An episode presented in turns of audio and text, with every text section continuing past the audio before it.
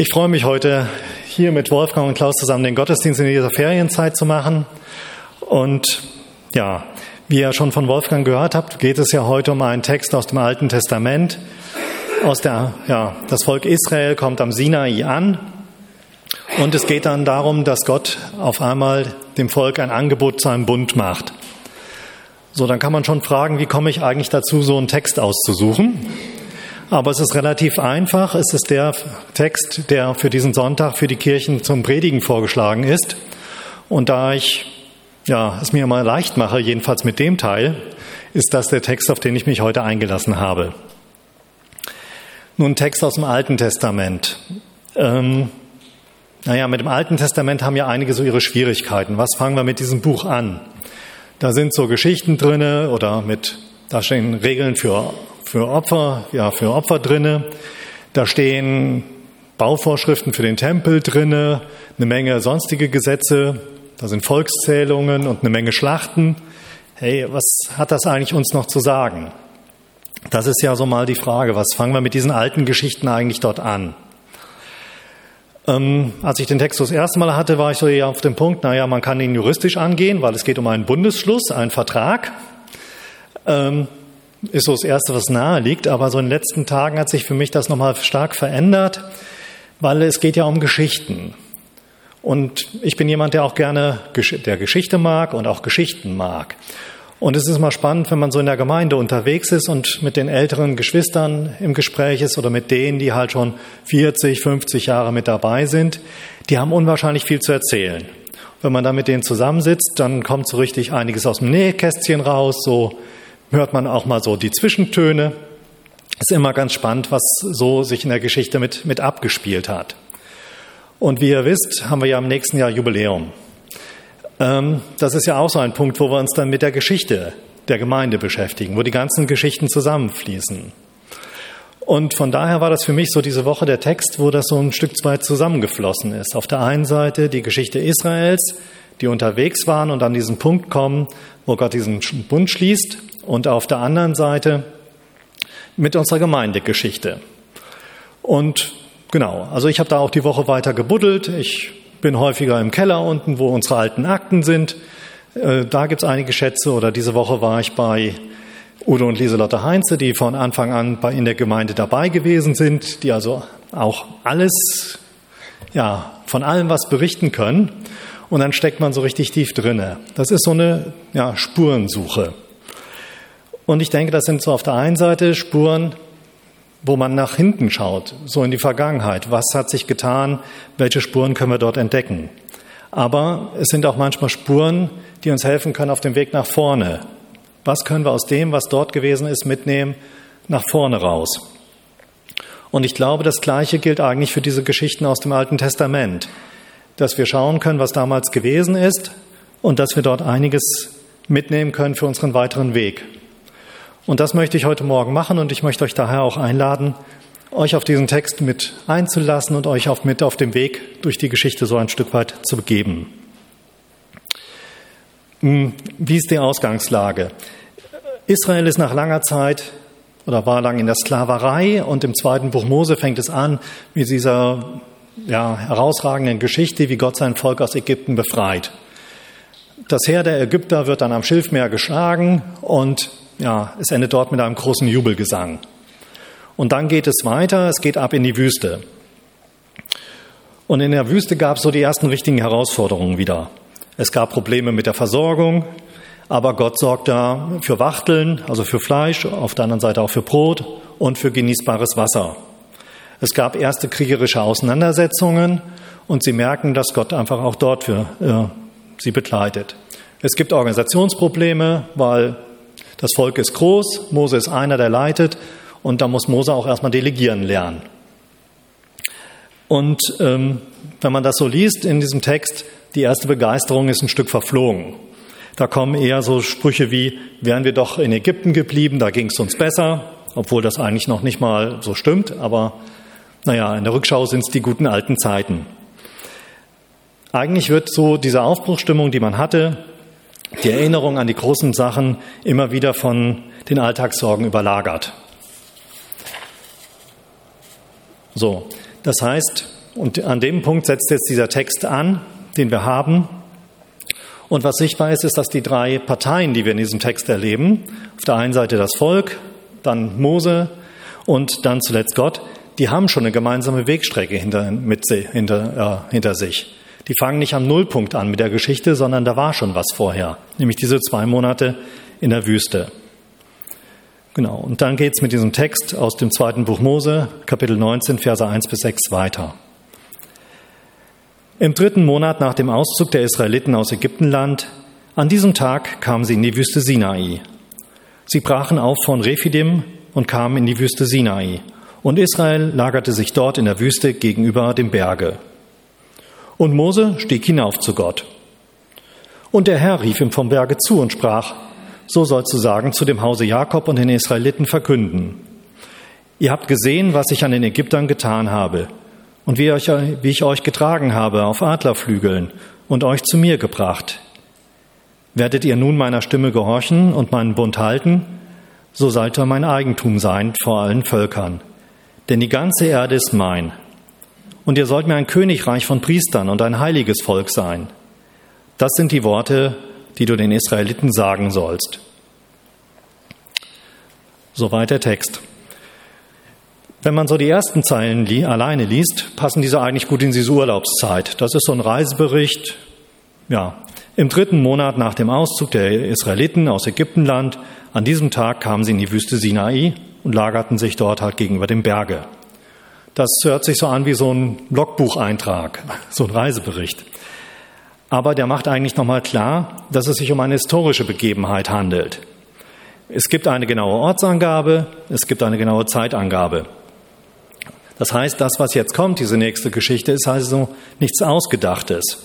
Das ist kein so, es war einmal Märchen oder irgendeine Sage, sondern wir haben hier ein geschichtliches Ereignis, wie viele andere. Und damit ist das, was jetzt als nächstes kommt, eigentlich auch glaubwürdig. Also würdig zu glauben. Und nach diesem Einstieg geht es dann weiter schon zu Mose. Mose macht sich auf den Weg, Gott zu begegnen. Das heißt ganz einfach schlicht, Mose stieg hinauf zu Gott. Was ich jetzt schade fand, war, da steht gar nicht, warum er hochgeht. Braucht er jetzt eine Pause, weil die letzten Monate so anstrengend waren? Braucht er einfach mal Klarheit, so wie geht es jetzt eigentlich weiter? Was ist die nächste Etappe? Oder kommt Mose mit seinen Zweifeln um die Ecke, weil er gar nicht weiß, was, mh, hm, ja, was steht jetzt eigentlich an? Oder wie will, will Gott mit dem Volk weitermachen, wenn das immer so bockig ist die ganze Zeit? Aber alles das wird nicht gesagt. Das heißt ganz einfach nur schlicht, Mose stieg hinauf.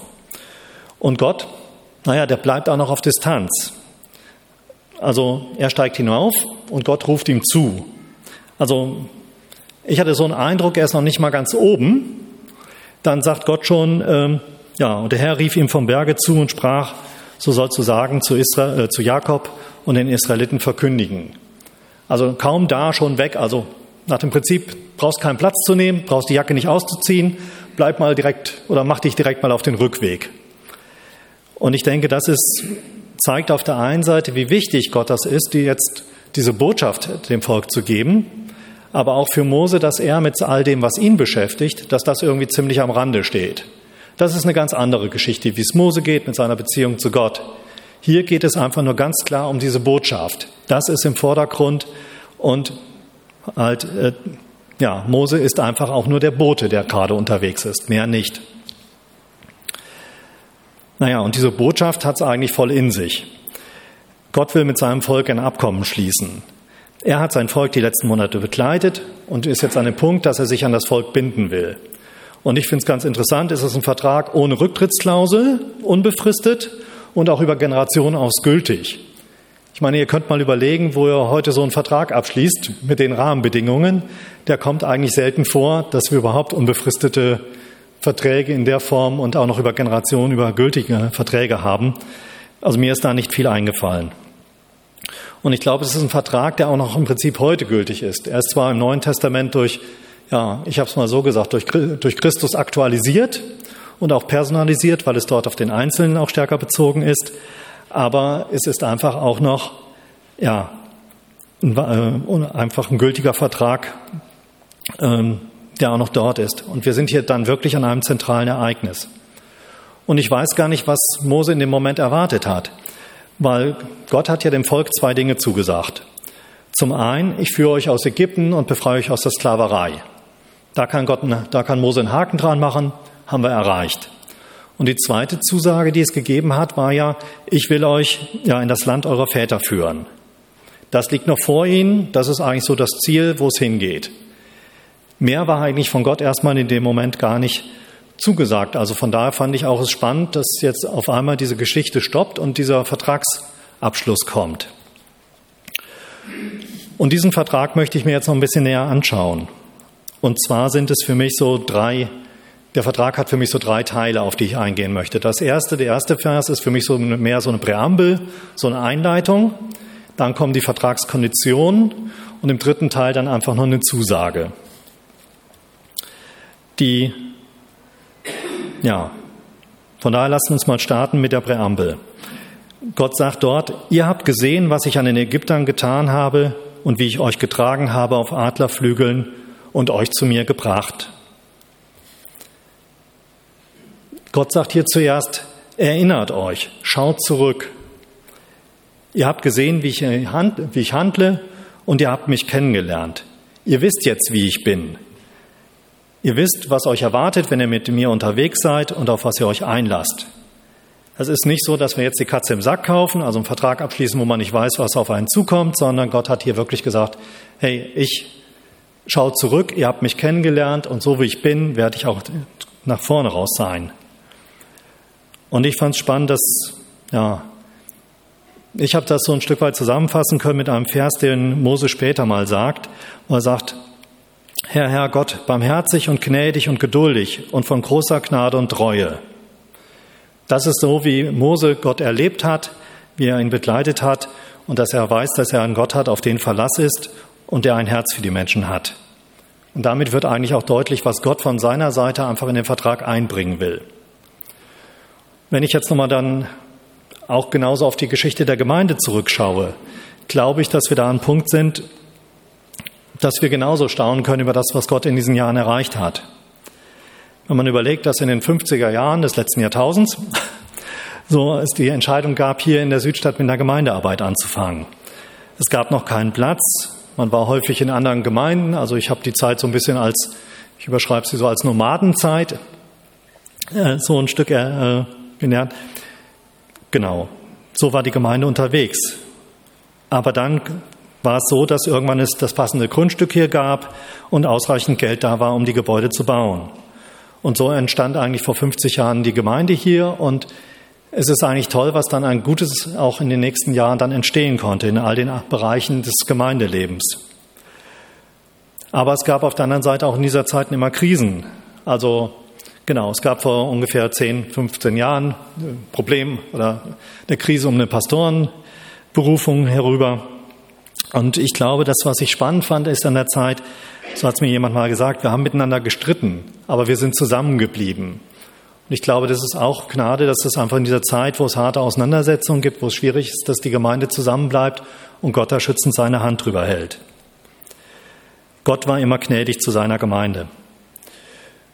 Und ich glaube, das ist das, wozu uns der Text einlädt und eigentlich auch, auch wenn wir Jubiläum feiern, dass wir sagen können, wir haben die Einladung von Gott zu einem Rückblick. Und es muss nicht so sein, dass wir am Ende dazu kommen, dass alles schön damals war sondern ich glaube, dass man immer wieder erleben kann, dass Gott der ist, der gut ist, der treu ist und dass das auch für den Weg nach vorne gilt. Wenn wir neue Schritte gehen, können wir uns auf Gott verlassen. Na, und danach kommt Gott eigentlich zu seinen Konditionen. Werdet ihr nun meine Stimme gehorchen und meinen Bund halten, so sollt ihr mein Eigentum sein vor allen Völkern, denn die ganze Erde ist mein. Genau, Gott stellt einfach nur eine schlichte Bedingung an Israel. Hört auf meine Stimme und haltet euch an die Gebote. Wenn man dann zurückschaut, was ich auch am Anfang so ein Stück weiter erzählt habe, äh, aus diesen zwei Monaten war das ja jetzt keine tolle Visitenkarte, die Israel abgegeben hat in der Zeit. Sie waren immer unzufrieden, wollten immer zurück und waren am Zweifeln, ob Gott es überhaupt gut meint und ob es nicht in Ägypten sowieso besser war. Immer wieder stellen sie ihn die Frage, ob die Zusagen Gottes verlässlich ist oder ob es eigentlich besser ist, wenn man seinen eigenen Weg geht und ohne Gott unterwegs ist. Von daher überrascht diese Bedingung, die Gott dort stellt. Also wie kann Gott eigentlich in dem Moment erwarten, dass Israel gehorcht und die Gebote hält? Wie passt das dann mit diesem Angebot dann zusammen? Ich habe im letzten Jahr für ein Nachhilfeprojekt die finanzielle Abwicklung gemacht. So, genau, es wurde unterrichtet, die Lehrer kriegen auf der einen Seite halt Honorar und auf der anderen Seite haben die Kinder einen gewissen Eigenbeitrag zu zahlen. Ich dachte, ist alles ganz einfach. Wenn die ihren Vertrag abschließen, die Kinder, dann richten die Eltern einen, einen Dauerauftrag ein und das Geld fließt. War meine schlichte Annahme. Ich habe in den letzten Monaten, jeden Monat irgendwie, war ich ständig am Schauen, welche Beiträge sind gezahlt worden, die Eltern erinnert, nachgefragt, mehrfach nachgefragt, Adressen gesucht. Ähm, naja, irgendwann war ich an dem Punkt, dass ich dachte, mir ist das jetzt völlig, ähm, was mache ich hier eigentlich? Muss ich mir das Ganze antun? Ich mache das ehrenamtlich, das Ganze, oder das ganze Projekt wird auch ehrenamtlich betrieben. Ähm, müssen wir eigentlich der ganzen Zeit den Kindern und den Eltern hinterherrennen? Und ähm, wenn die halt ihren Teil vom Vertrag nicht einhalten und zahlen, warum müssen wir eigentlich unsere Seite einhalten und das Angebot aufrechterhalten? Und das fand ich so irgendwie, ja, das hat sich für mich genau an dieser Stelle wieder gezeigt, weil da läuft es ja genauso. Gott macht ein Angebot und er weiß, hey, warum, also, ja, wird die andere Seite dranbleiben. Ich denke, dass, ja, das Starke ist, dass Gott hier trotzdem dieses Angebot macht. In einem Brief im Neuen Testament heißt es einmal über Gott, sind wir untreu, so bleibt er treu, denn er kann sich selbst nicht verleugnen. Gott macht dieses verlässliche Angebot hier, weil einfach auf seiner Seite Treue zu seinem Wesen gehört. Und das auch dann, wenn die andere Seite untreu ist und die Vertragsverpflichtungen nicht einhalten kann. Ich finde das irgendwie merkwürdig, kann es mir nicht erklären, warum Gott es einfach so macht, aber das ist irgendwie nur, ja, man kann nur staunen drüber. Und vielleicht schimmert hier auch schon ein Stück weit Christus durch, weil Gott weiß, wie das mit dem Vertrag klappen kann wie die Beziehung zwischen Gott und Menschen funktionieren kann und wie auch die, der Vertrag eingehalten werden kann. Aber wie das läuft, ist eine andere Predigt. Zurück zu diesem Vertragsangebot. Das ist die eine Seite, die Bedingungen vom Volk Israel, die, über die ich gerade gesprochen habe. Jetzt kommt die andere Seite. Was ist eigentlich das, was Gott anbietet? Wenn Israel seinen Teil beiträgt, so soll Israel zum Eigentum Gottes werden. Eigentum? Hm. Hat sich bei mir beim ersten Mal so richtig nach ja, neuer Sklaverei angehört. Es war ja so, dass Israel in Ägypten versklavt gewesen ist. Israel war das Eigentum des Pharaos und er konnte tun und lassen, was er wollte. Er hatte freie Verfügungsgewalt und konnte insbesondere die Arbeitskraft der Israeliten für seine Bauvorhaben ausnutzen. So, den Eigentümer ist Israel gerade los und jetzt kommt Gott um die Ecke und sagt, ich will der neue Eigentümer werden. Hm, was fange ich mir damit an oder ein? Ich denke, ich, dass wir hier nochmal eine andere Sicht auf dieses, auf ja, die Eigentümereigenschaften werfen muss. Da ist nämlich jemand, der sich um sein Eigentum kümmern will, der das Beste für sein Eigentum will. Das heißt, wenn, ich, wenn Gott Eigentümer ist, bin ich in guten Händen und darauf kann ich mich verlassen. Und das ist das, was Gott auch in den letzten zwei Monaten seinem Volk gezeigt hat, nämlich in der Fürsorge. Ich, ja, er hat das Volk versorgt mit Wasser, Fleisch, Fleisch und Semmeln mit Honig. Er hat für sein Volk gekämpft, da wo sie schwach sind, in der Rettung aus der Unterdrückung und genauso in den Kämpfen mit den Feinden. Und er war immer in der Nähe und hat Wegweisung gegeben, gegeben. Er ist als Wolkensäule am Tag und als Feuersäule in der Nacht vorangegangen.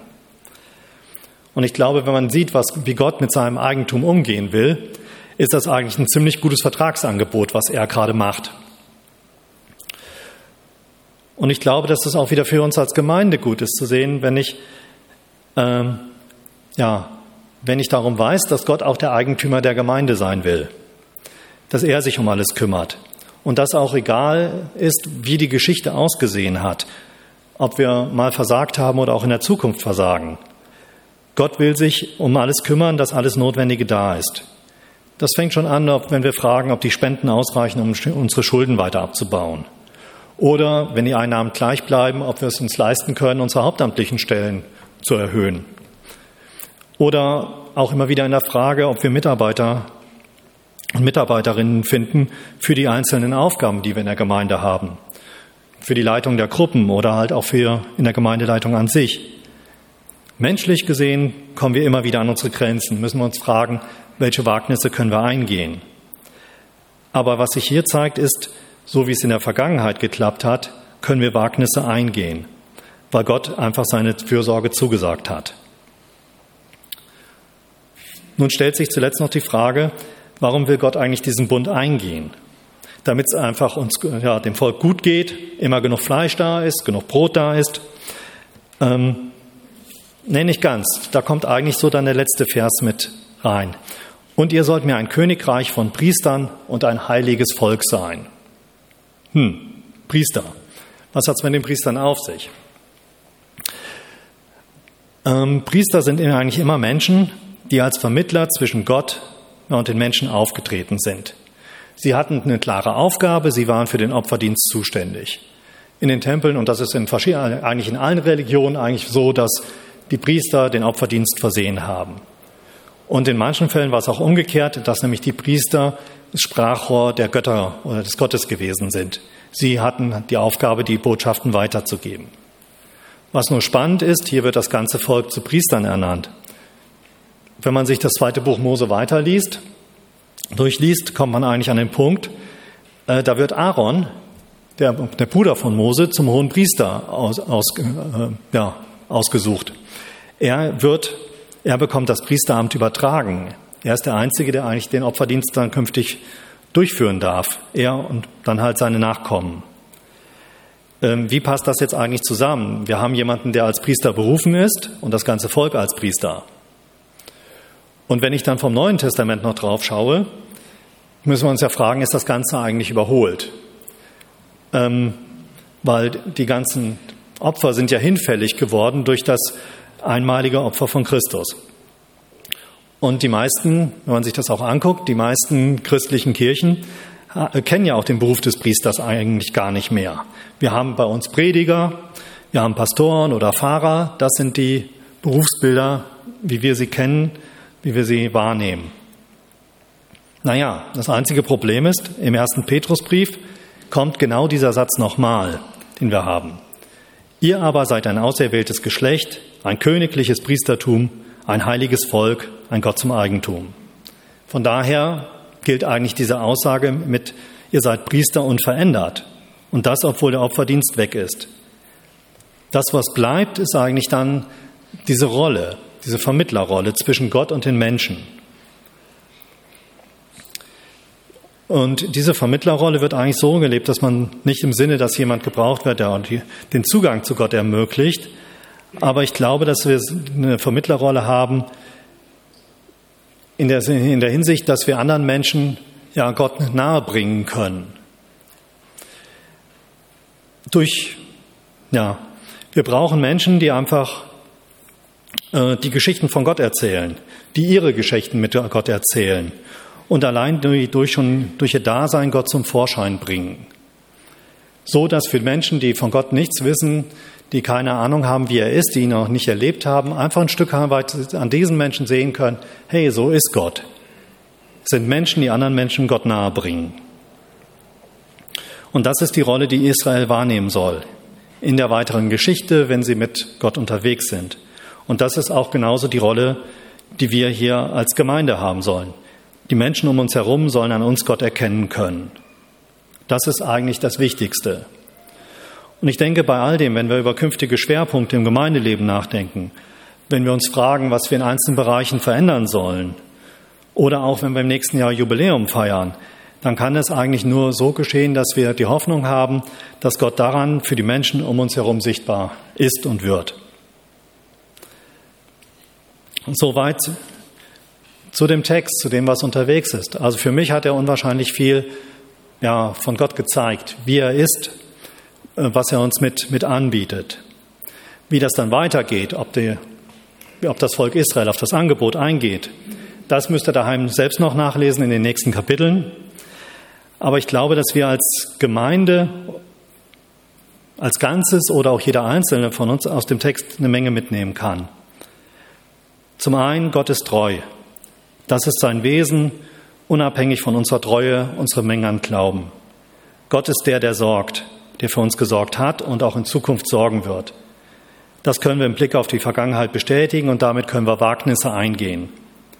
Und wir sind Vermittler, Vermittlerinnen zwischen Gott und allen Menschen, so wie wir sind und mit dem, was wir tun.